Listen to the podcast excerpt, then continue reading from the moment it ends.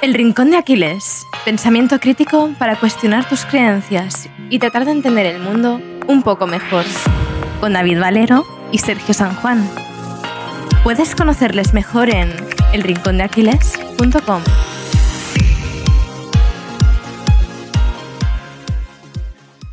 Para cerrar este 2022, Javier González Recuenco vuelve a pasarse por el Rincón de Aquiles. Esta vez vamos a charlar con él sobre la toma de decisiones, el factor humano, el abismo entre la teoría y la práctica, el equilibrio entre los dos extremos, la confianza humilde, la desigualdad. La lista de temas es demasiado larga para una introducción. Pero como siempre que hablamos con Javi, acaban saliendo un montón de temas, libros y conceptos interesantes. Espero que disfrutes tanto como nosotros de esta charla con Javier González Recuenco. Pues bueno, Javi, te hemos ya presentado, pero para quien no te conozca un poquito, también preséntate tú, ¿no? ¿Cómo te presentarías hoy aquí en esta segunda vez que te pasas por el Rincón de Aquiles?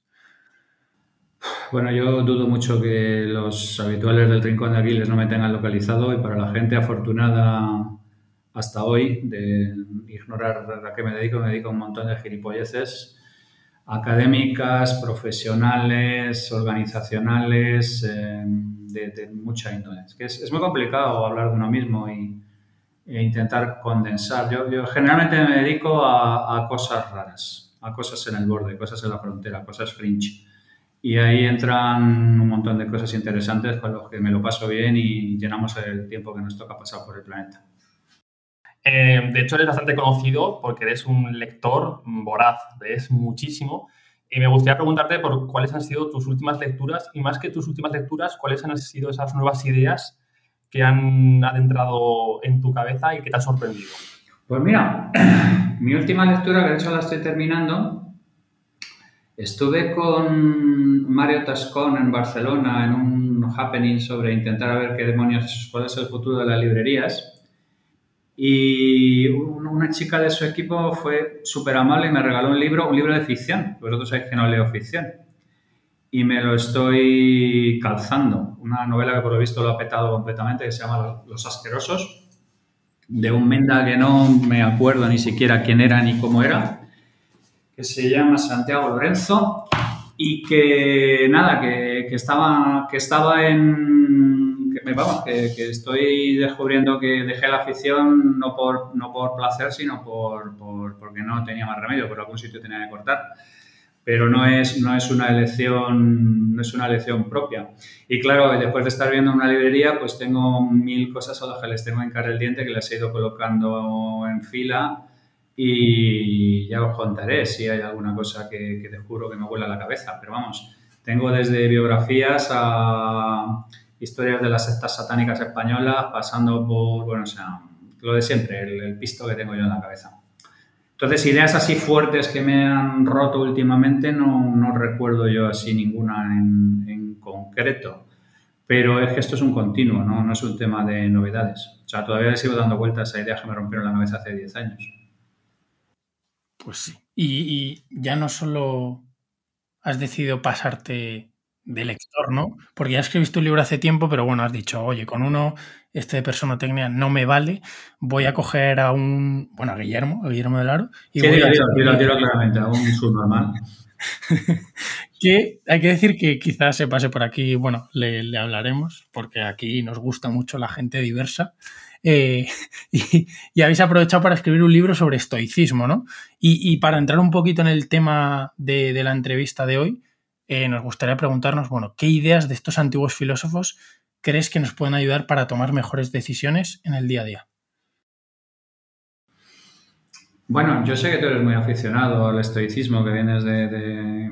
Básicamente, nosotros lo comentamos mucho. Em, el estoicismo es una filosofía que se vuelve a poner de moda sistemáticamente cada vez que los tiempos se vuelven peludos y vienen tiempos peludos.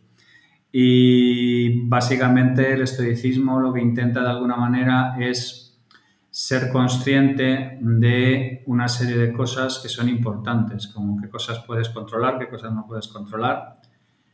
Lo importante de mientras estés en este mundo, a pesar de que no dejamos rastro, pero digamos que de alguna manera intentar ser ejemplares en el proceso.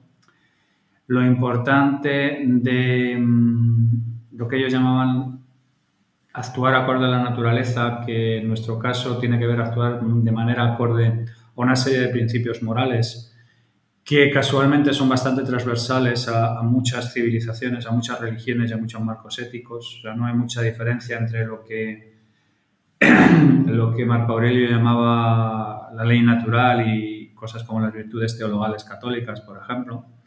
Y digamos, de alguna manera, eh, algo que se ha perdido muchísimo, intentar recuperar un, poco la ejemplaridad, ¿no? la, la manera de transmitir un testimonio de vivir una vida recta eh, a través de cómo funcionas y, de cómo transmites y cómo la vives y cómo sirves de ejemplo a los demás.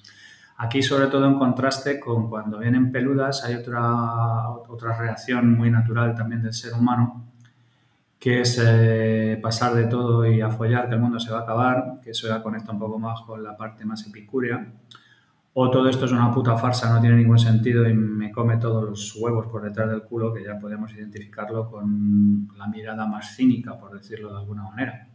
Entonces, digamos que de alguna manera el estoicismo intenta mantener una postura firme, al mismo tiempo ejemplar, al mismo tiempo mesurada, pero no desprovista de emociones, como se suele simplificar muchas veces el estoicismo, y creo que fundamentalmente, como dice mucho Guillermo, es una, es una disciplina profundamente práctica. Es una disciplina que profundamente, más que, digamos, intentar hacer juegos mentales sobre entender la realidad o, retorcer la conveniencia, como trabaja el posmodernismo y este tipo de cosas, es fundamentalmente pragmática e intenta ayudarte a lidiar con la problemática del día a día. Entonces, yo personalmente creo que como vienen tiempos de mucha incertidumbre y tiempos de mucha... Mm, conflicto y mucha bulla, por decirlo de alguna manera, pues en ese tipo de tiempos el estoicismo siempre, siempre es una referencia y un marco válido para, para vivir a través de él.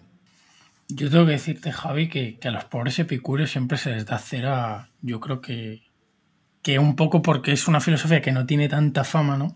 Y que mm. se confunde con el hedonismo. Eh, sí, estoy completamente de acuerdo. el pobre epicuro siempre pilla eh, estoy completamente de acuerdo, estoy completamente de acuerdo. O sea, quiero decir, yo, yo, soy, yo soy, he sido a lo mejor partícipe de, y cómplice con, con, mis manifestaciones, pero es que tampoco creo que el programa de hoy sea una discusión profunda sobre lo, muy, mal que, sobre lo muy mal que lee la gente en, en, en, general. Porque podríamos traer aquí a Nietzsche, podríamos traer aquí a un montón de gente que, a Ayn Rand, a un montón de gente que no le han leído ni las tapas y que la gente tiene enormes discusiones aparte de ellos, pero no puedo estar más de acuerdo contigo. Antes de cambiar de tema, eh, nosotros aquí ya lo sabes que, hemos hablado mucho de estoicismo, eh, nos gusta mucho esta filosofía, pero también le hemos metido muchísimos palos. Tú la primera vez que te pasaste por el podcast nos dijiste que, no había por qué comprarle todo el pescado a todo el mundo, ni, a nadie, empezando por mí. Eso no era ni recomendable, ¿no? Comprarle todo el pescado a, a, la gente. Y estoy casi seguro de que tú tampoco le compras todo el pescado al estoicismo. Entonces, ¿Cuál es esa parte más crítica, esa parte que no te gusta del todo de la filosofía estoica aplicada a nuestros tiempos? Fundamentalmente, cada vez que entramos en algunas interpretaciones estoicas que niegan la naturaleza emocional del hombre. Y de hecho, el estoicismo, cuando, cuando se hace la misma caricatura del estoicismo que la que estaba mencionando Sergio, que se hace del epicureísmo, pues normalmente hablamos de este griego con cara de palo, que le da igual que llueva, que haga sol, que le importa todo tres cojones. Eso es negar de raíz la naturaleza humana. He dicho en muchas ocasiones que cuando tú no eres humano y nada lo que es humano te afecta, pues tu sitio ya en las estrellas y te vas como estela plateada, como el doctor Manhattan, a, darte vueltas por, la galaxia, porque tu sitio ya no es, ya no es la Tierra. Entonces, el, estoicismo pasa un poco como el, el epicureísmo, pasa un poco como el Lean Startup, pasa un poco como... Tú puedes lanzar una disciplina o puedes lanzar una filosofía al mundo, pero no puedes responsabilizarte de cómo la gente la procesa. Entonces tengo muchos más problemas con cómo mucha gente entiende el estoicismo que con el core de la propuesta del estoicismo en sí. Y en general cualquier cosa que niegue la naturaleza emocional del hombre o que para funcionar tengas que ir en contra de las mecánicas más básicas de cómo funcionan los seres humanos, normalmente eso es hostia asegurada. Me gustaría ahora empezar el, próximo, el siguiente bloque con una cita tuya que, que nos gustó mucho. Decías así, puedes tener el mejor plan que si no incluyes el comportamiento humano no sirve para nada. Eso está muy relacionado con el factor X, que ya hicimos un repaso en la, primera entrevista, pero para los que no han escuchado esa entrevista, que, dejaremos el link para que la escuchen si les apetece, ¿qué es el factor X? Haznos un breve recordatorio y qué ideas son fundamentales a la hora de acercarnos a este, este factor X. Vale, el, factor X es eh, todo el conjunto de, que generalmente suele caer bajo un, epígrafe que a mí me gusta, pero no termina de ser completo, que es el tema del factor humano, que es toda la impredecibilidad y aleatoriedad eh, que se introduce en un sistema por el hecho de que intervienen humanos en él. ¿Vale? ¿Por qué a mí no me gusta el concepto del factor humano? De hecho, ayer tuve una masterclass con la gente de MIR y hablaba con el, del tema del factor humano y todo este tipo de cosas. Porque en realidad es que no es, no es, no es aleatorio, ¿vale? Ni es, ni es, digamos, absolutamente puramente random. O sea, los que hemos trabajado en ingeniería de software sabemos que cuando un ordenador genera un número aleatorio, en realidad no es aleatorio, depende de una serie de factores que son muy difíciles de predecir, como por ejemplo el tiempo en milisegundos que lleva el procesador encendido y otra serie de factores que te generan una especie de semilla pseudo aleatoria, pero en realidad es un proceso determinista. Entiendo que si no la persuasión o la manipulación no se podrían dar. Eso es, eso es, exactamente. El tema es, el tema es que, el, factor humano, que siempre habla de impredecibilidad, yo lo pasé con el factor X porque es que normalmente todo lo que tiene que ver con el ser humano, que es el sistema complejo por primigenio, es como, como descartado, como, como fuera del factor, y es el 80% del, peso normalmente en problemática compleja. O sea, hay un montón de gente que se siente súper cómoda trabajando con ecuaciones eh, diofánticas y 27 dimensiones del espacio, no tiene ningún problema, pero en el momento en que entre una persona en la ecuación estamos jodidos porque no sabemos qué demonios es lo que va a hacer. Entonces yo lo que digo es, oye, mira, el factor X es tener en cuenta el hecho de que los seres humanos van a reaccionar de una manera que es aparentemente irracional, pero que en el fondo corresponde a una serie de premisas y una especie de algoritmo que está en una caja negra que desconocemos por completo. Y la labor del responsable del CPS es intentar entender qué es lo que está pasando ahí para tenerlo en cuenta como parte de la solución. Entonces, eh, yo Dentro de mi metodología de resolución de problemas complejos hablo siempre del factor X como contraste al factor humano, porque el factor humano, y, lo ves en cualquier sitio, básicamente asume la aleatoriedad del comportamiento humano. Y yo lo que estoy diciendo es que el comportamiento humano no es aleatorio, pero normalmente es mucho más complejo que las estimaciones y los mapas mentales racionales que nos hacemos sobre ello. Y por eso yo doy muchísimo la turra de que si tú quieres trabajar en CPS, pues vas a tener que comer eh, todas las disciplinas relacionadas con gestionar y moverte dentro de las coordenadas que da el factor X, psicología, antropología, etnología, etcétera, o formar equipos de alto rendimiento con personas que estén versadas en este tipo de cosas. Y el tema es que generalmente yo considero, yo siempre digo que cuando voy a resolver un problema, voy siempre con, debajo de un brazo llevo una caja de herramientas y debajo de la otra llevo un diván. Y hay un montón de gente que se olvida del diván y o, sencillamente dice que, ellos no son terapeutas y no tienen por qué gestionar este tipo de cosas y eso básicamente lo que hace es inhabilitar cualquier posibilidad de resolver la mayor parte de los problemas complejos. Entonces mi puntuamiento es, oye, tú tienes que incorporar todo lo que tiene que ver con parte menor de factor X porque lo que tienes que hacer es intentar maximizar las posibilidades de éxito de la propuesta estratégica que estás poniendo encima de la mesa. Y eso incluye tener en cuenta e intentar modelar dentro de lo posible cómo se van a comportar los seres humanos que son parte del, ecosistema. Que un poco también lo que hablamos en la anterior entrevista, ¿no? Cuando, cuando tú pasas de, ingeniería a meterte en la parte de ADE y a entender esa parte como más de personas, que yo tengo que decir que, que por culpa de Val estoy leyendo a Pinker, que tiene un poco una tesis muy parecida, ¿no? De que nos comportamos de una forma que está bastante determinada Luego ya está ahí la duda de si, oye, si somos capaces de modelizarlo y de entenderlo, que eso ya es otra cosa. pero, pero sí, o sea, yo creo que muchas veces en la parte de, bueno, de tomar decisiones nos olvidamos de que de que somos personas, ¿no? Tengo aquí también a Sapolsky, que le estoy metiendo muy duro. Clásica. Sí, o sea que te... Pinker, de hecho, Pinker, de hecho, el problema que tiene, no sé si es un problema, es que Pinker, como cualquier autor, introduce su propio sesgo y su propio planteamiento. Y Pinker es bastante mm, em, positivista o optimista, por decir de alguna manera, ¿sabes? Confía, él confía en la buena naturaleza del ser humano, ¿vale? Y esa es una asunción que en muchos casos es cierta y en otros no tanto.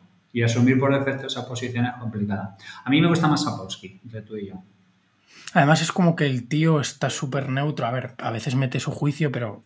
Es que es imposible. Volvemos a lo que estábamos hablando antes, ¿vale? Sí, sí, sí, En el momento que ya no eres humano, ya, ya perteneces a otro reino, es, es imposible. Lo único que ocurre es, si eres consciente del asunto e intentas, digamos, de alguna manera morigerarte dentro de lo posible, o si directamente te abandonas a tu cosmovisión y partes de la base de que esa es la realidad. Pero, pero es, es, son, son dos buenos ejemplos de, de, gente que ha entendido que las, que las decisiones son aparentemente irracionales, que tienen un, un conundrum detrás, que es el que hay que descubrir, y luego la aproximación sobre cómo modelarlo ya, ya es diferente en cada, sí, en Para otra partida. Pues voy a aprovechar que han salido Pinker y Sapolsky, que son dos tíos que yo creo que son bastante inteligentes y que la inteligencia es un tema del que has hablado tú mucho.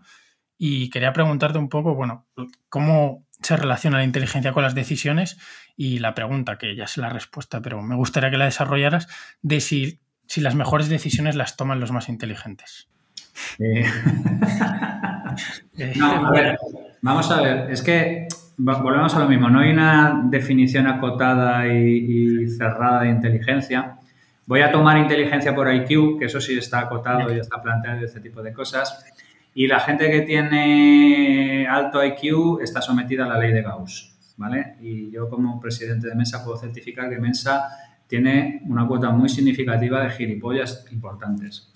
Entonces, no es, no es un tema, es un tema completamente ortogonal. Y entonces las decisiones mm, se toman, yo siempre hablo de la inteligencia, del, IQ, por decir de alguna manera, como el hardware, que puede ejecutar software de mierda a, altísima velocidad, no hay, no hay, ningún problema.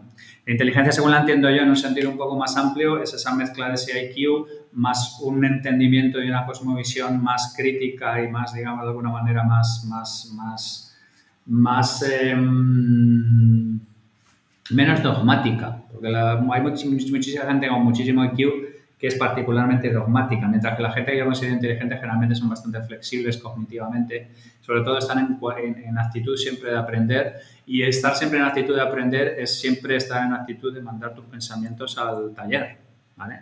Entonces es lo, que, lo que llama lo que llama Mónica y David Alayón, el, bueno, sale porque sale otro libro, el, el, growth mindset, o sea, esta mentalidad de de crecer y por tanto de estar abierto a, este tipo de, modificaciones.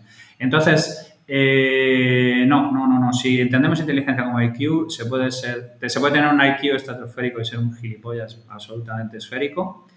Y si ser inteligente, no. Ser inteligente ya es otra cosa. Ya es esa combinación de IQ con, con ese growth mindset que estoy y esa flexibilidad cognitiva que, que estoy mencionando. Yo por, por hilar también con los estoicos, ¿no? Esta dicotomía de control de, oye, eh, olvídate de lo que no puedes controlar y céntrate en lo que sí, eh, dando por hecho que el hardware es mucho más difícil de cambiar, ¿no? Esa inteligencia entendida como IQ, eh, ¿por dónde empezarías tú a la hora de, meterle mano a nuestro software, ¿no? Porque ya todos tenemos el hardware, vale, pero el software, ¿por dónde empezamos? ¿no? Imagínate una persona que llega de nuevas, ¿por dónde? fundamentalmente formarte en, un montón de disciplinas que yo creo que son importantes que es eh, sobre todo pensamiento crítico, mm, capacidad de discernir lo que a ti te gusta de los datos que te están presentando, capacidad de, digamos de alguna manera, de dudar de ti mismo sin dudar de ti mismo. O sea, esta, esta cosa tan curiosa que, que llaman, los ingleses lo llaman humble confidence, la confianza humilde, es ser lo suficientemente asertivo como para defender tus puntos de vista y no dejarte intimidar y al mismo tiempo estar lo suficientemente abierto a oír a cualquiera que te pueda presentar otro tema y someterlo a un proceso en el cual estás abierto a ser capaz de, cambiar tu idea. Yo creo que eso es básico.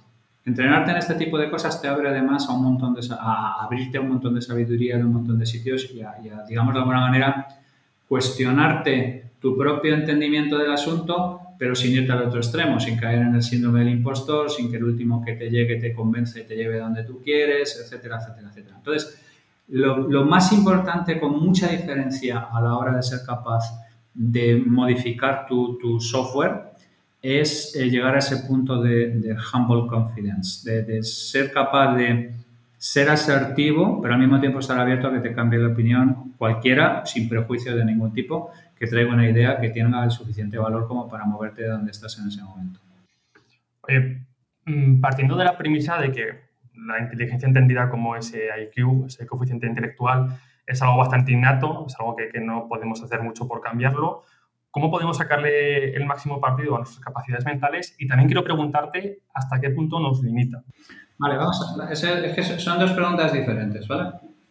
El primero, eh, eh, cómo, cómo, cultivarlo y cómo intentar maximizarlo es, es, exactamente igual, pero es que la metáfora es correcta, hay que cultivarlo como si fuera un campo. Tú puedes tener la mejor tierra de labranza, que si no la cultivas, le quitas la mala hierba, la sulfata, la preparas, no vas a sacar lo que y eso pasa por exponerte a ideas, eso pasa por adquirir ese punto de, confianza humilde que estábamos hablando antes. Y eso pasa, digamos, de alguna manera por exponerte. Leer en el fondo es exponerte a las cabezas y a los pensamientos de otras personas.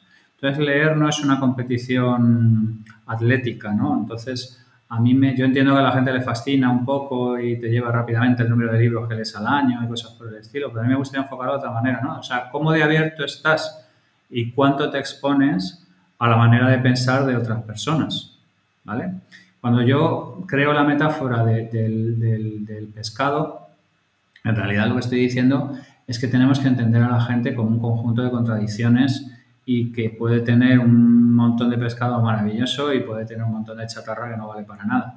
Y lo único que diferencia a, las personas excepcionales de otras es la distribución de, un tipo de pescado y, otro, pero todo el mundo al final del día va a decir alguna gilipollez o va a ser o va a cometer alguna estupidez y, todo el mundo al final del día puede tener una serie de aprendizajes válidos. Y nosotros lo que hacemos muy, curiosamente es encerrar a la persona en una especie de arquetipo y digamos que de alguna manera mm, no esperar nada que se salga de ese arquetipo. Y eso entra en conflicto con lo que estábamos hablando antes, que el, que el ser humano es el sistema complejo primigenio. Eso no, no, es muy...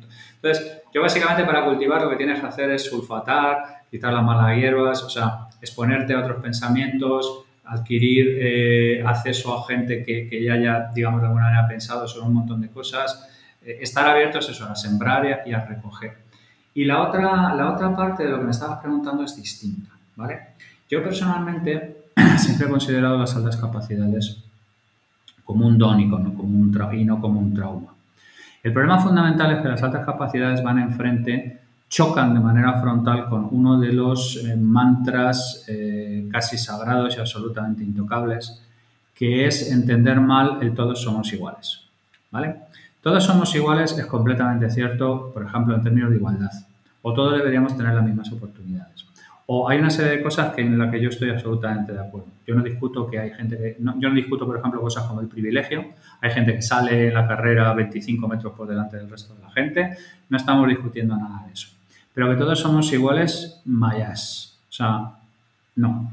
Lamentablemente no es así. Eso no es así. Y el problema, y, luego quiero decir, eh, eh, los, sistemas más perfectos parten de la base de que todos somos iguales, todos bajo el mismo cielo, el cumbayeo, el arco iris y todo este tipo de cosas. Y la realidad es que los sistemas, eh, por ejemplo, las, las comunas, solo han funcionado en el momento en que todo el mundo era exactamente igual en términos de profesión, clase y este tipo de cosas. Las comunas de Aragón, que son un tema del que yo hablo mucho, me parece un tema fascinante, funcionaban como un tiro hasta que había que entrar, hasta que tenía que entrar un médico.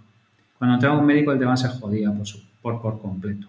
Si tú estás viendo ahora mismo lo que está ocurriendo en, la comunidad Mondragón, pues hay una serie de compañías que sencillamente no, tienen ganas de, de estar constreñidas a, una especie de media particular y se quieren salir de ahí. Y no quieren verbalizar qué es lo que está ocurriendo, pero lo que está ocurriendo es que en el momento en que tú haces una especie de colectivización de, lo que sea, ¿vale? La gente que, está, que se va por la parte derecha se resiente, porque somos humanos, de que tiene que arrastrar a la gente que está en el lado izquierdo.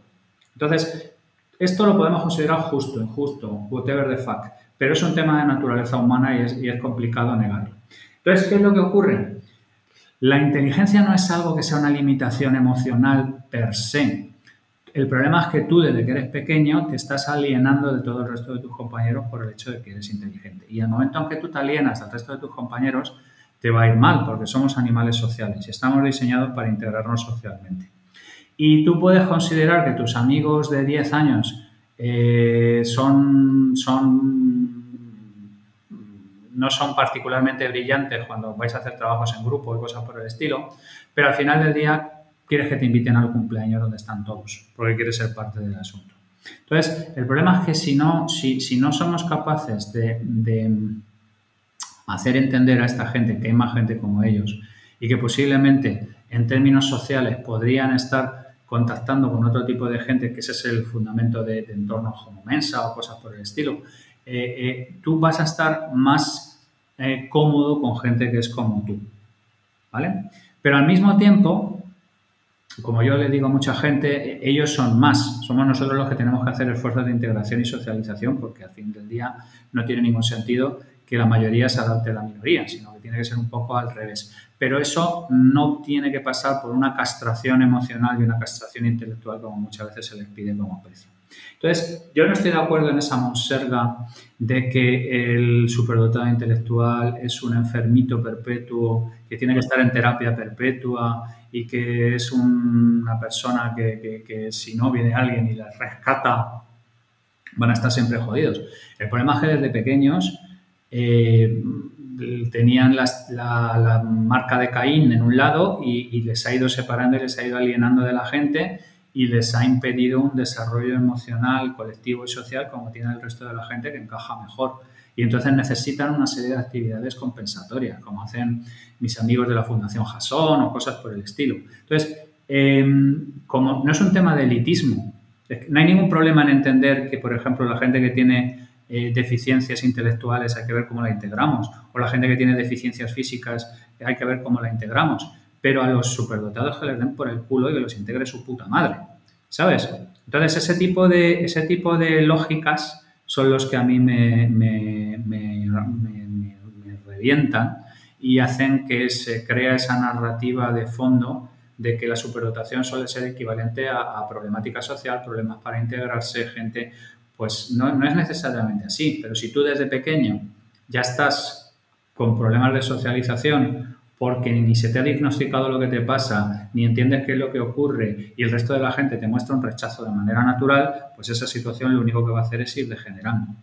Entonces yo personalmente creo que eh, es un don de verdad, es un regalo, es, es un recurso natural, como yo he hablado en muchas ocasiones, pero lo más normal es que se pierda por el camino, se pierda por goteras, como, como las tuberías malas que pierden la mayor parte del agua que trasladan y un montón de, de esta gente termina en, en, las cunetas de las carreteras de la educación y de la vida social y, y, me parece un desperdicio bestial. Y no es algo que tendrían que haber pasado porque una cosa es consustancial con la otra, ¿vale? Sino que sencillamente no tratamos, eh, no tratamos una desigualdad, es, no, no tratamos unas desigualdades iguales que otras desigualdades.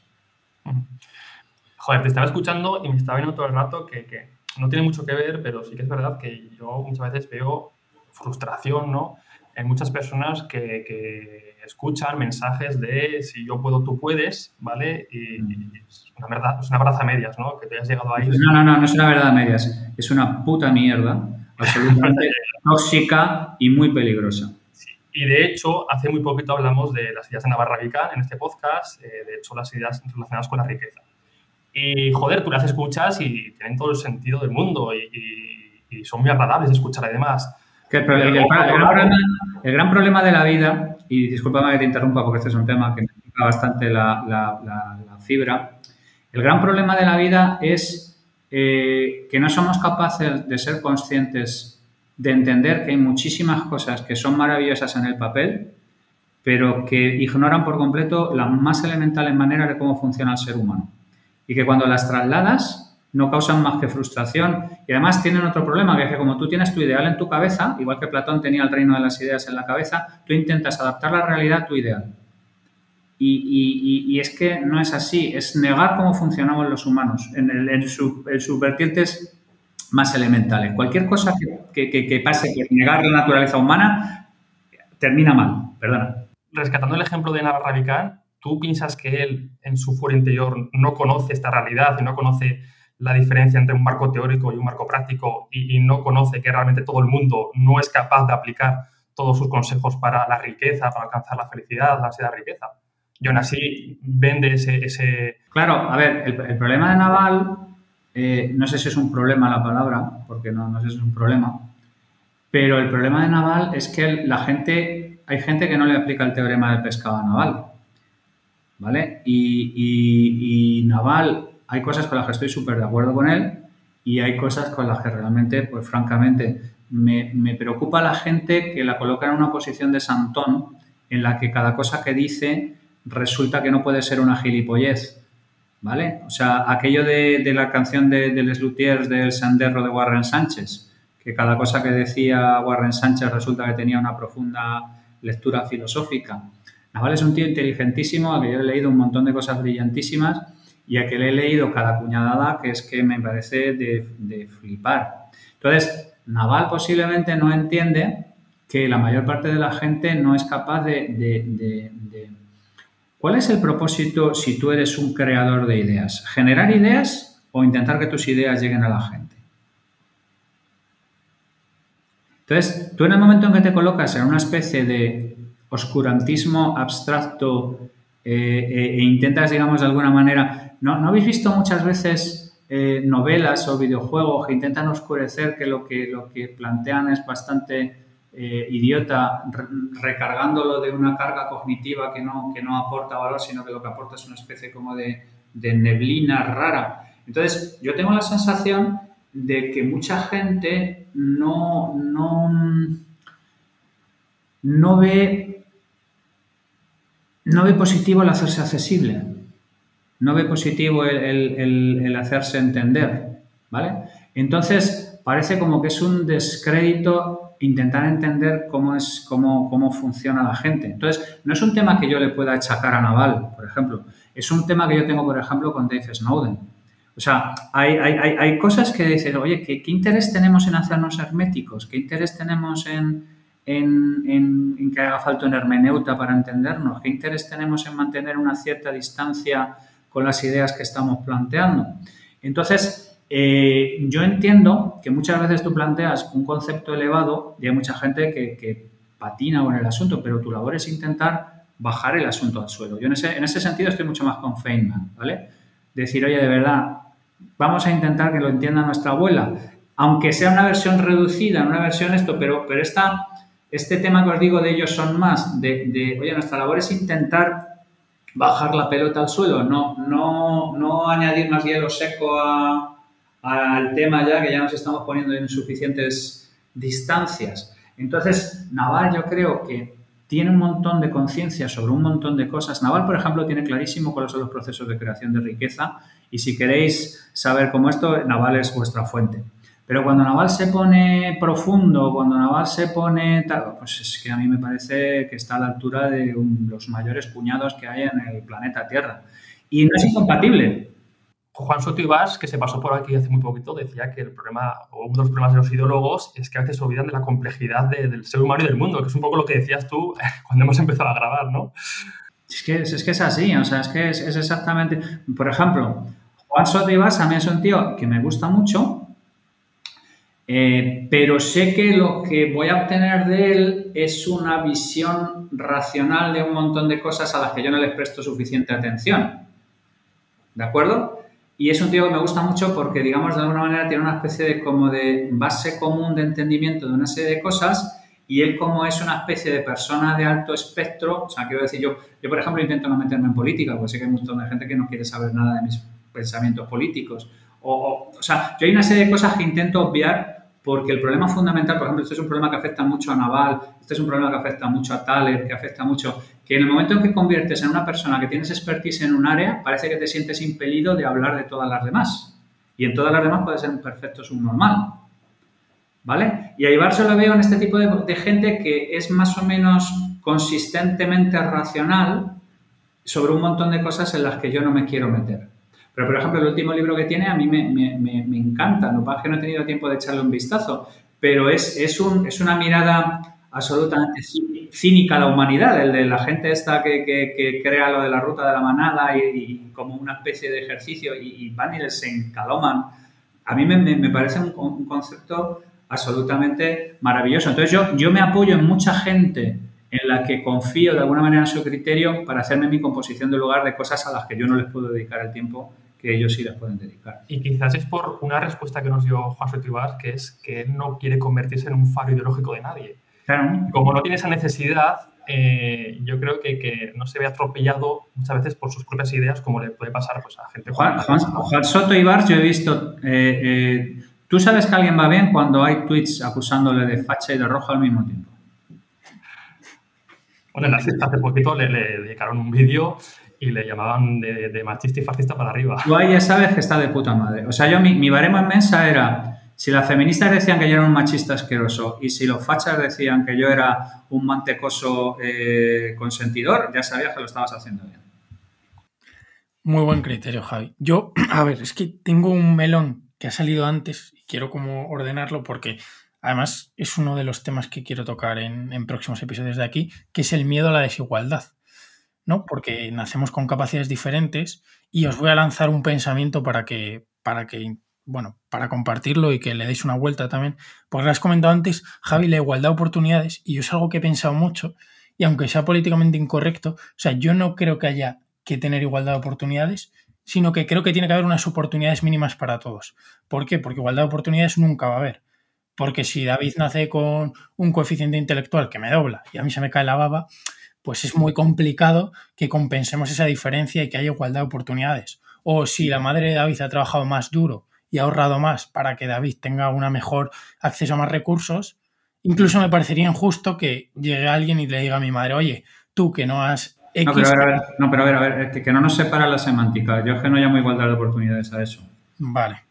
Yo llamo igualdad de oportunidades a que David, que tiene un IQ X, y Manolito, que tiene un X, y uno es hijo de una cocinera y el otro es hijo de un empresario, tengan exactamente las mismas posibilidades de ir estudiando y unos con beca y otros que se lo vayan pagando. O sea, ¿sabes lo que te quiero decir? Yo, yo, quiero decir que... Eso es. vale. Eso es. Yo ahí sí lo entiendo. Yo, por ejemplo, todos los temas que tienen que ver con becas y que los eh, hijos de las familias menos desfavorecidas tengan la oportunidad de... Para eso, aquí están mis impuestos y de puta madre, o sea, sin ningún tipo de problemas. Que haya que llevar a cuestas a, gente que no, que no está claramente, que no está, no, yo eso no lo veo, eso no lo veo. Pero no por el hecho de llevar a cuestas, sino sencillamente por decir, oye, de verdad, es que no todos hemos nacido para ser contorsionistas o para ser... Em, el tema es que cualquier persona que oiga esto, que a mí personalmente me parece sentido común, rápidamente le vienen los tiros de la eugenesia y los tiros de Mauthausen y no, no, no, tío, no, no, no, no. A ver, vamos a, vamos a colocar las cosas de manera un poco menos dicotómica y menos blanco-negro y menos en, estos términos tan, tan brutales, ¿vale? Vamos a pensar que de verdad que es que vamos a asumir que la gente no es igual y que eso es maravilloso y que cada uno puede hacer un montón de cosas dentro de su área de competencia, que hay otras a las que no puedes acceder y que no hay ningún problema. O sea, que el problema no sea cuando digo por de oportunidades es que no se pierda gente con talento por falta de recursos. Pero yo no puedo hacer que, una persona que mide unos 60 mide 2 metros 5 y convertirla en un pivo de la NBA. Y pasa exactamente con el IQ. Y el problema es que yo me expongo muchísimo, porque hablo muchísimo de IQ, eh, mi pelea inmensa siempre ha sido que la gente, eh, lo que yo llamo el IQ Pride, ¿no? ¿Qué cojones? no, no, no desde una manera pomposa y superioridad, sino, de, sino como han hecho los gays toda la puta vida. Oye, que soy esto, ¿cuál es el problema? No es necesario hacer una exhibición obscena del asunto ni sentirte tú superior, pero sí de una pertenencia a un equipo concreto. Yo creo que tenemos muchísimo que aprender del colectivo LGTBQ sobre cómo han gestionado históricamente su asunto y los sacrificios que han tenido que hacer y por todos los pasos que han tenido que hacer. Ellos han tenido a Harvey Milk, han tenido a Stonewall, han tenido sus mártires y yo personalmente creo que la gente de, altas capacidades tendría que adoptar una estrategia muy similar. Hasta que la sociedad entienda que son parte competente y, estar perfectamente integrados y entender que son gente que tiene una excepcionalidad que, en determinados casos hay que tratarla de manera particular, pero para todo lo demás son, son, son personas. Y relacionado con este tema, me gustaría saber qué opinas de la discriminación positiva que muchas veces pues, la vemos en, nuestro día a día por parte del, gobierno, por ejemplo, em, o los incentivos perversos, que mm. también pues, es, algo que, está pasando hoy en día. ¿Qué, opinión te genera todo esto? A ver, yo, tengo un problema, yo tengo un problema en general con algo que es otro mecanismo muy humano, pero muy injusto, que es la ley del péndulo. ¿Vale? Y es que como nos hemos ido a un lado y hemos cometido una serie de excesos, pues la manera más lógica de compensarlo es irnos al otro lado y compartir otro tipo de excesos eh, más brutales. Yo personalmente creo que eh, no hay ningún problema en que, en que mm, digamos, de alguna manera eh, haya una cierta discriminación positiva, yo lo veo bien. Yo lo veo, digamos, sobre todo cuando ha habido históricamente, pues empujar una serie de cosas, pero cuotas paritarias por cojones. Introducir a gente que no es competente única y exclusivamente porque tiene el sexo correcto. O hacer una serie de, excesos para compensar los excesos previos, a mí siempre me ha parecido mala idea. O sea, yo personalmente no tengo ni que decir, porque además me parecería absolutamente paternalista y absolutamente ridículo, que una mujer es absolutamente tan competente como un hombre para miles de cosas. En muchas ocasiones mucho más. ¿Vale? Pero otra cosa muy diferente es que por cojones tenga que eh, pensar que, cualquier mujer puede hacer cualquier cosa, porque no. Es que eso tampoco es así. Entonces, si tú lo quieres ver desde un punto de vista negativo y quieres eh, tirarte a mi cuello y decir que soy un machista y un fascista, pues te va a dar igual lo que yo diga, porque es que en realidad te importa tres cojones lo que digo deje de decir. Porque a ti lo que te interesa es intimidarte para que digas lo que quiero yo oír, y si no, pues eh, te echaré a los lobos. El, único tema es, oye, de verdad, no, no vamos, un exceso no se corrige con otro exceso. Un error no se corrige con otro error. Y aquello de la mancha de una mora con otra mora se quita puede valer para las relaciones personales, pero desde luego en términos de errores los errores se suman y se multiplican, no se cancelan entre sí.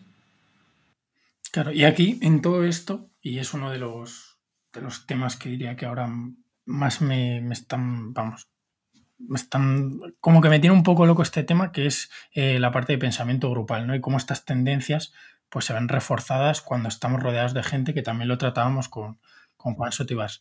Y me encantó, eh, recuerdo uno de tus hilos, eh, la metáfora de los lemmings, ¿no? Los lemmings son estos bichitos que siguen al de adelante a no ser que, les digas que pares o que giren.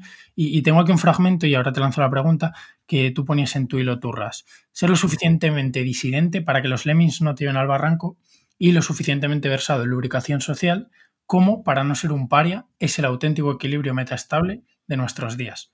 Y yo te quiero preguntar, vale, ¿cómo cojones vamos a encontrar ese equilibrio ¿no? entre el cinismo y el ser, pensar de forma independiente? No tengo, no, tengo, ni puta idea porque yo sigo peleando con el asunto. O sea, quiero decir, no, no hay una receta mágica, no hay un tema... Es una lucha constante, ¿no? Pero yo creo que ser consciente de esto es, muy importante. Y cuando digo lubricación social, yo hablé en otro hilo turra sobre la importancia del cinismo y la hipocresía. ¿Vale? Yo soy muy creyente de los gestos prosociales. O sea, me explico. Yo voy en el transporte público y no se sostiene desde ningún tipo de punto de vista científico más elemental que seguir con las putas mascarillas de los cojones que sea algo que se están guardando por las razones que sean absolutamente absurdas.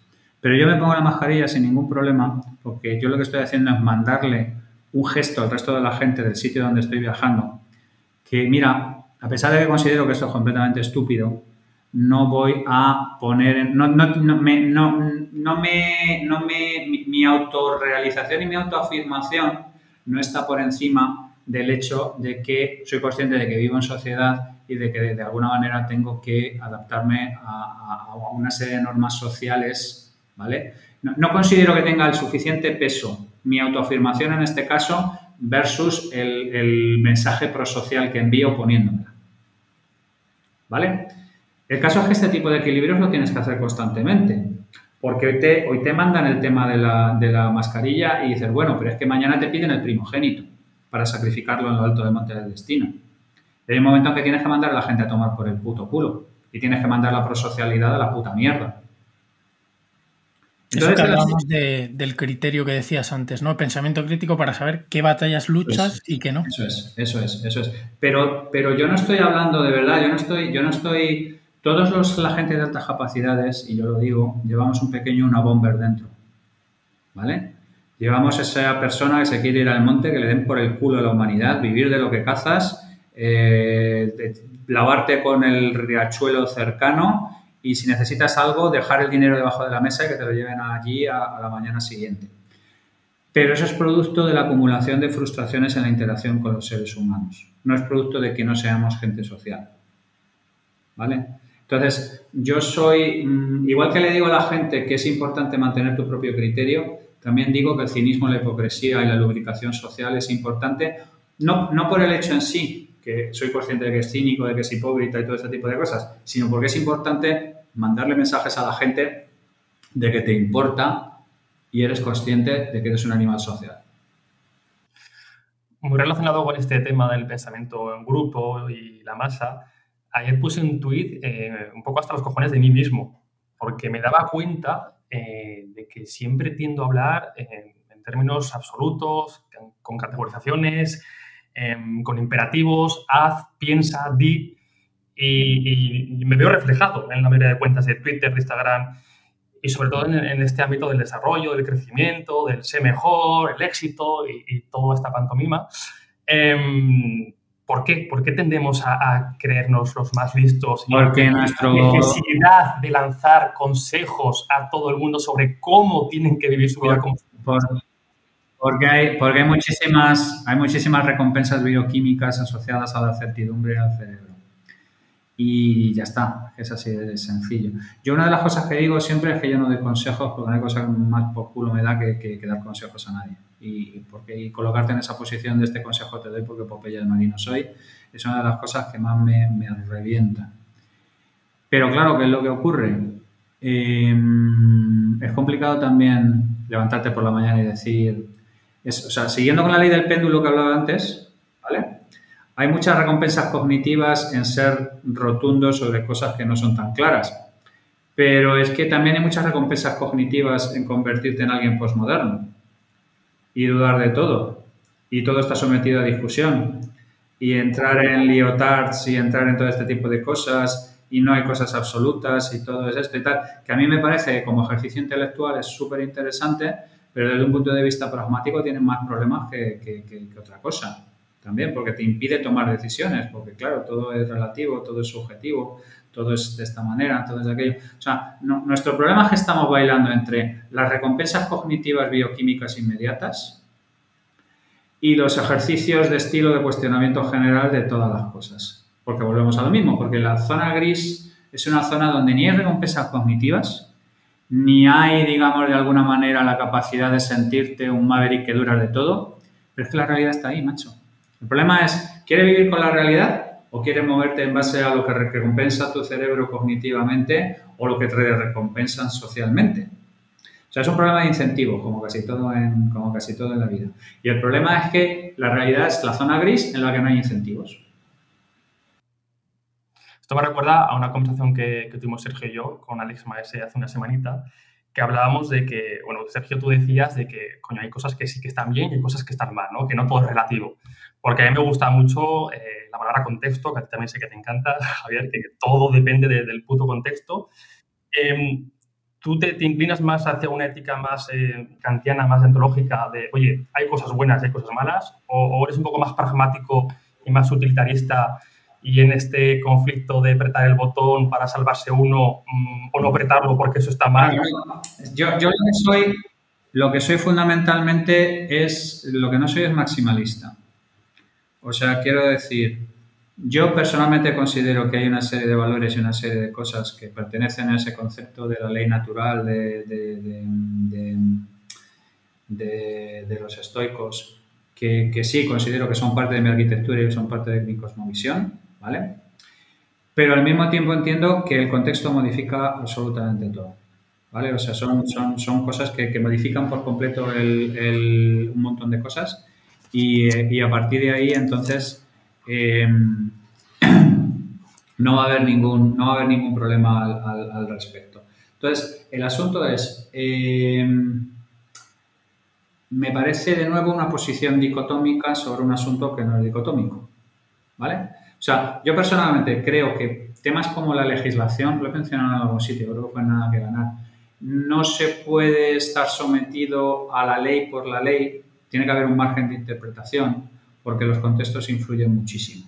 Y entonces yo personalmente todo lo que tiene que ver en legislación lo sometería a las leyes que dominan los procesos de alta variabilidad, que es un tema del trabajo mucho con mi amiga Silvia Montenegro, y, generalmente parten de la base de que hay una serie de cosas que sí están claras y son una serie de conceptos que sí están claros, pero hay muchísimo margen de maniobra a la gestión del contexto.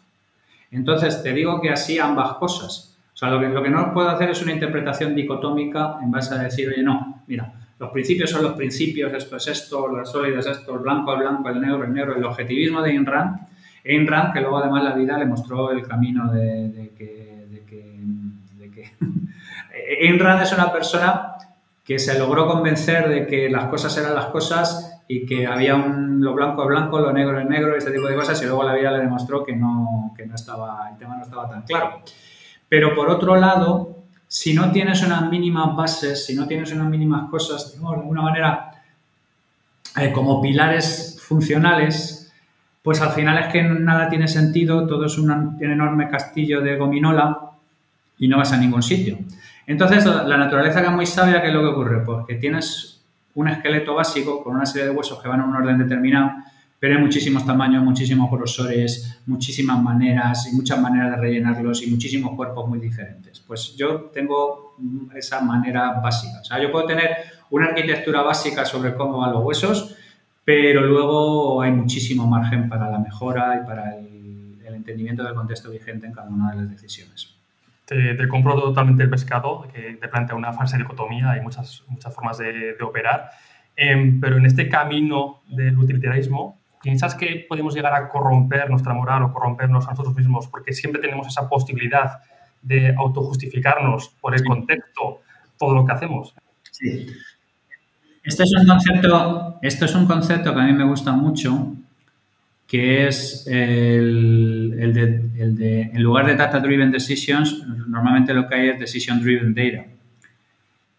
¿Vale? entonces, eh, nosotros muchas veces tenemos clarísimo hacia dónde queremos dar y las herramientas que se nos prestan, sobre todo si somos inteligentes, para modificar la realidad, para que encaje con las conclusiones que ya tenemos, son infinitas. Yo siempre he dicho una cosa, también lo mencioné creo en algún hilo turras, porque me repito, como podéis ver, que la manifestación más clara de la inteligencia suele ser que la gente normal hace flanes de arena de bullshit y la gente inteligente hace el castillo de Elsa de Frozen con bullshit. O sea, tú reconoces una persona inteligente cuando la justificación a la puta mierda que está haciendo te hace quitarte el sombrero, decir, hostia, qué pedazo de cabrón, ¿cómo, cómo se ha sacado de aquí esta almena, estos arbotantes este pedazo de torreón de esto, de bullshit, bullshit puro, o sea, pura mierda. Pero no, los Nogueras cuando se pasó por aquí. Sí, sí, sí, o sea, pero, pero no puedes, por menos que admirar, decir, hostia puta, qué maravilla. Pues eh, eh, es ese tema de Decision Driven Data, ¿no? Entonces, claro, naturalmente como la realidad ofrece tantísimos grados de flexibilidad, pues tú en el momento en que tú ya tienes claro cuál es tu puta decisión y que tienes tantísimas herramientas para modelar la realidad, pues es una tentación que la mayor parte de la gente. ¿Hay, alguna forma de anticiparse a que no ocurra tanto esto o mm, vamos a caer al vacío sin alternativa? Es que no, tengo, no tengo una respuesta a esa pregunta. Eso me conecta con otro tema estoico, que es el memento mori, y, y, la importancia de no fliparse y la importancia de no creerse y la importancia de, yo siempre he dicho que la gente que vale para tomar por culo es muy accesible. Y hay mucha gente que se maravilla de que, de que, de que me contacta conmigo y le hablo y le doy mi teléfono y hablo y no tengo... Esa gente con la que te irías de fiesta a la guerra y Sí, sí, sí. Bueno, eso decía, eso decía, Samuel Hill, ¿no? Que, le interesaba a la gente que, con la que te podías ir de fiesta a una guerra. Y... Sí, sí, efectivamente. Pero lo que te quiero decir es que es importantísimo no fliparse. Muy importante no fliparse, muy importante no fliparse. Y yo creo que es directamente proporcional la capacidad de crear castillos de mierda a la capacidad que tienes de fliparte. Y de creerte que estás en una misión y de creerte que tu ideal es el correcto y de creerte que... O sea, volvemos a lo mismo, ¿no? Mm, entre el descreimiento absoluto, convertirte en diógenes y hacerte pajas en medio de la plaza del pueblo porque te importa, porque todo te importa tres cojones y fliparte completamente con tu misión porque tienes una misión, hostia, cualquier cosa con tal de la misión. Yo sospecho mucho de la gente que tiene misiones. ¿Vale? Pues entonces te va a ir una cosa en la cual ni te suda toda la minga, ni, ni, ni tienes una misión. Entiendo que sospechas de Elon Musk bastante, entonces. Sí, claro, claro, claro, claro, claro. De hecho, esta mañana decía que cuando alguien habla de la libertad de expresión, siempre habla de la suya. O sea, eh, Elon Musk lo que no puede hacer es golpearse el pecho diciendo que han censurado a Trump y que hay una conspiración derechista de no sé qué, y lo primero que haces es follarte a 40 que no te caen bien, o que te están siguiendo tu jet por todo el mundo, o te están dando por el culo legítimamente desde cualquier medio. ¿Sabes lo que te quiero decir? No, no, a mí en realidad, yo en general sospecho mucho de los flipados. Y sospecho mucho de la gente que no duda de sí misma ni de su misión y que no es, digamos de alguna manera, sanamente escéptica con respecto a, él mismo. Y cuando tú eres sanamente escéptico con, respecto a ti mismo, pues eres muy accesible, porque entiendes que, puedes aprender de cualquier cosa o que cualquier persona te puede abrir una puerta o que puedes ayudar a cualquier persona. Entonces, a partir de ahí, eh, yo creo que son cosas que van como los arcos de media punta, ¿sabes? Van, van todas apoyándose entre ellas. Quizás porque a veces se ve la, actitud genuina como casi un acto de debilidad, ¿no? Para esta gente. Sí, no, no, bueno, esa es otra. O sea, em, eh, Richard Dawkins habla mucho de lo importante que es el altruismo efectivo y el tit for tat. ¿Vale?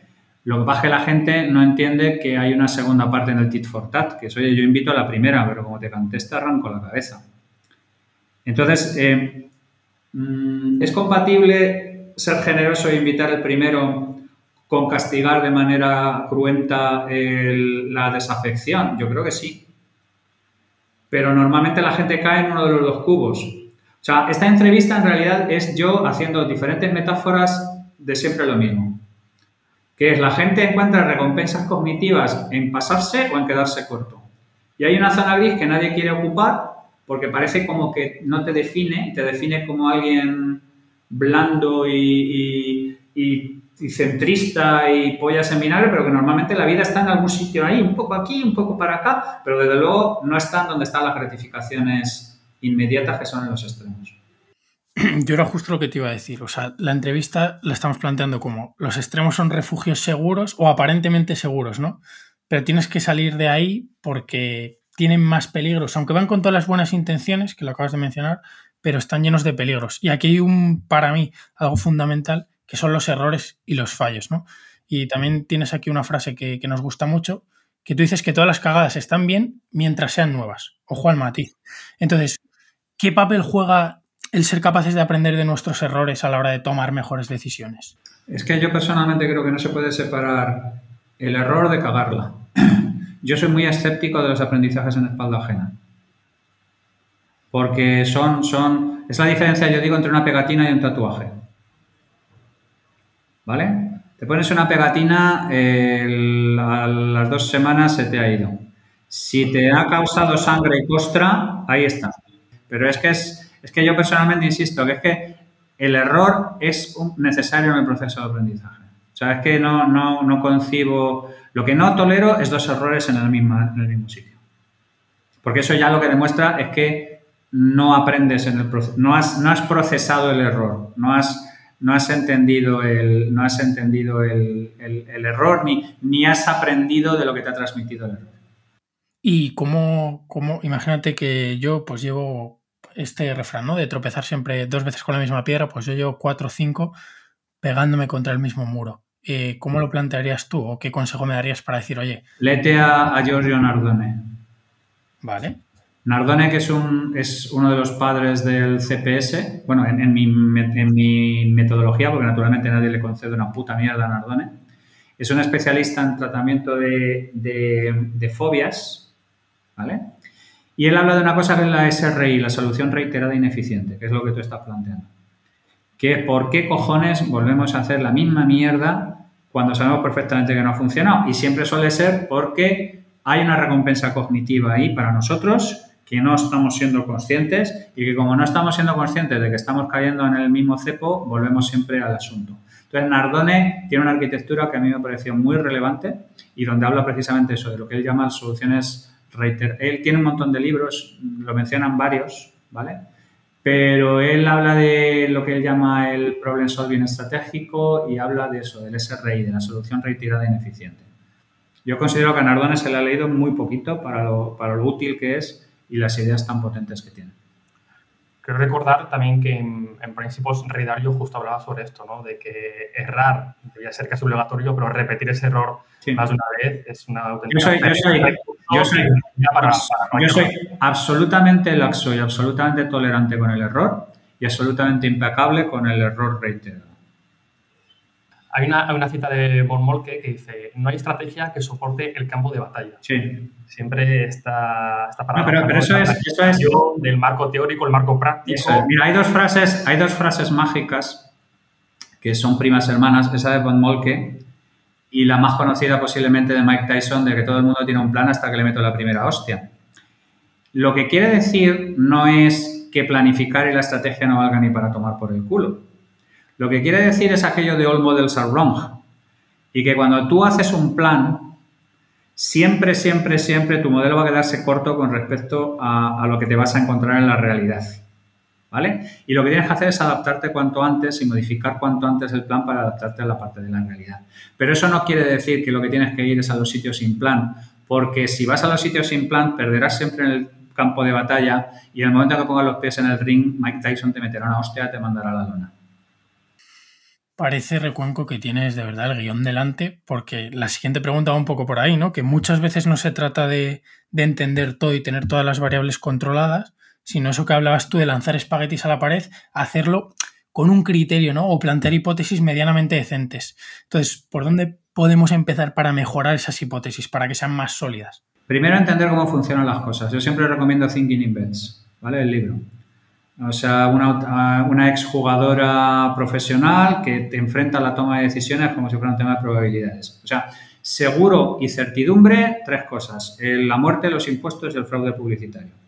Intentar pretender ir a acudir a hacer algo con una, con una certidumbre, estás jodido. O sea, no, es, no estás enfrentándote a, la, a la realidad. Entonces, el asunto es acudir con el suficiente trabajo hecho como para maximizar tus posibilidades de éxito y estar preparado para gestionar de la manera más dinámica posible y más inteligente posible lo que te encuentres allí, porque te vas a encontrar cosas que no corresponden a tu modelo mental. Oye, eh, cuando te pases por aquí la primera vez, dijiste que todo el mundo sabe lo que hay que comer, pero que luego llega la noche y atracamos la, a la nevera, ¿no? A mí me pasa, ¿no? Cuando hablo con muchos amigos o compañeros míos, eh, y sale el tema pues, del tiempo que estamos en redes sociales, eh, con el móvil, y todos llegamos a la misma conclusión. Estamos demasiado tiempo, más el que nos gustaría, y estamos dejando de hacer otras cosas más importantes para nosotros. La teoría nos la sabemos de pe a pa, hemos leído todos a James Clear, hemos leído todos a Nigella y esta gente, pero luego en la práctica nos cuesta em, aplicar esta, esta teoría que también sabemos. Hostia, em, no me quiero quedar en una respuesta de somos imbéciles y ya está.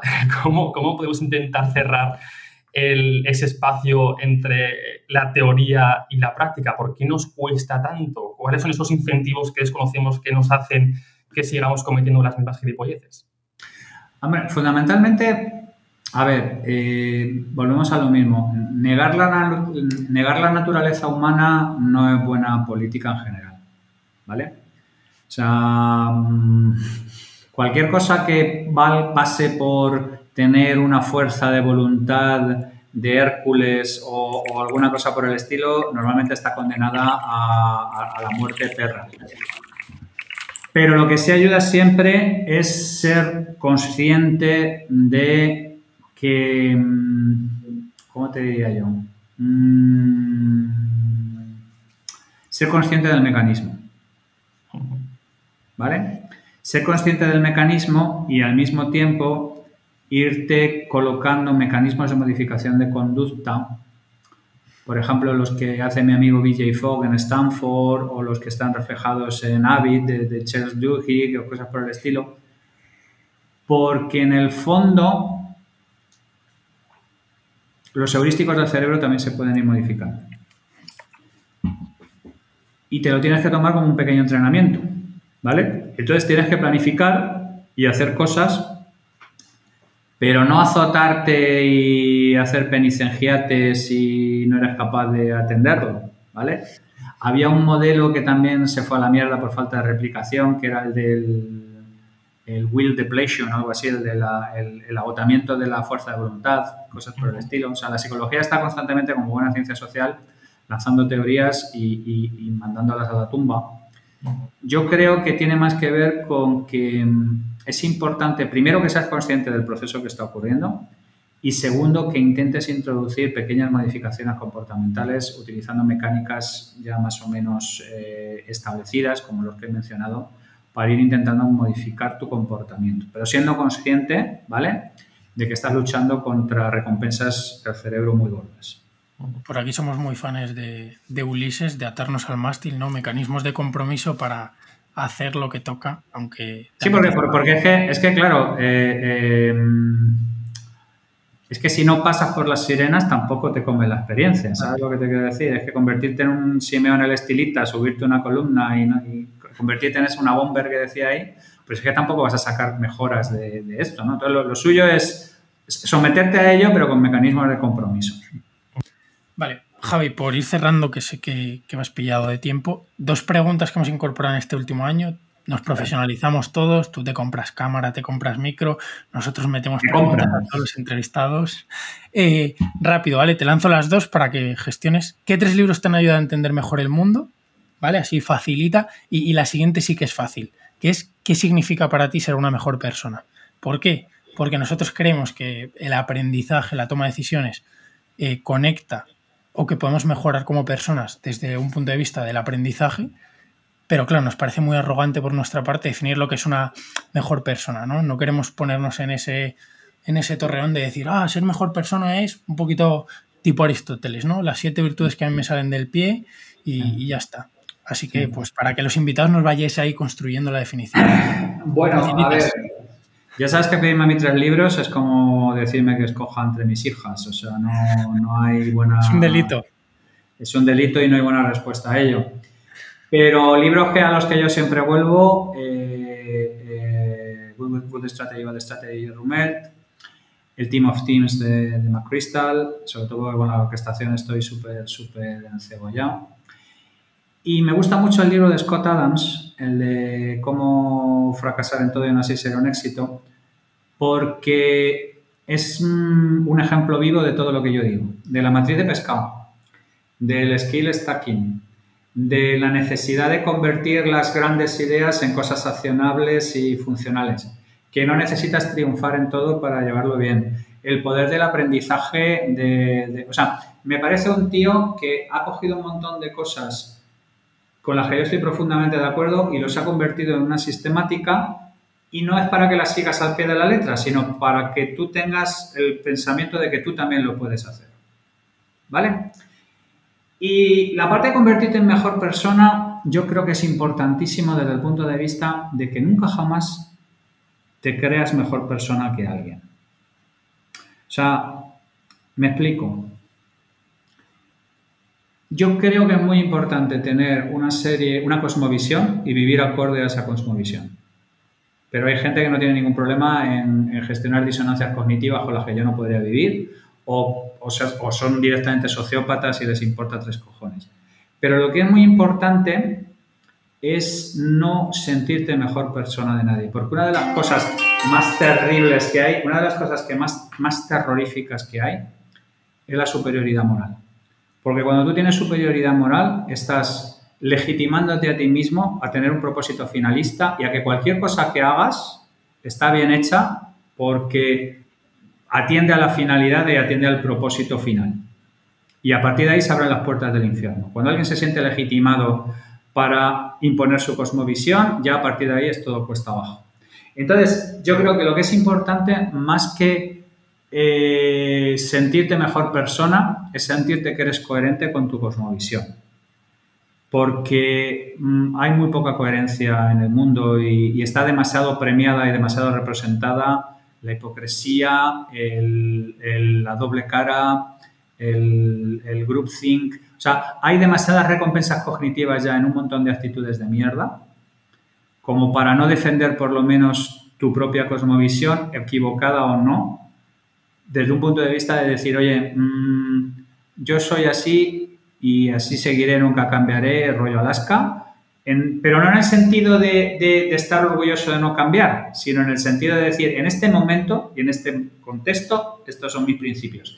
Si los desafías de una manera que yo eh, entiendo que tienes razón, no tengo ningún problema en cambiarlos. Pero al mismo tiempo, si no eres capaz de hacerme cambiar de opinión, los defenderé hasta la muerte. Eso es mucho más importante que sentirte mejor persona, porque ese es un concepto muy etéreo y que además cuando estás sentado en el sillón de las mejores personas, te legitimas a hacer una serie de mierdas que son muy peligrosas y que de verdad que son el camino al infierno.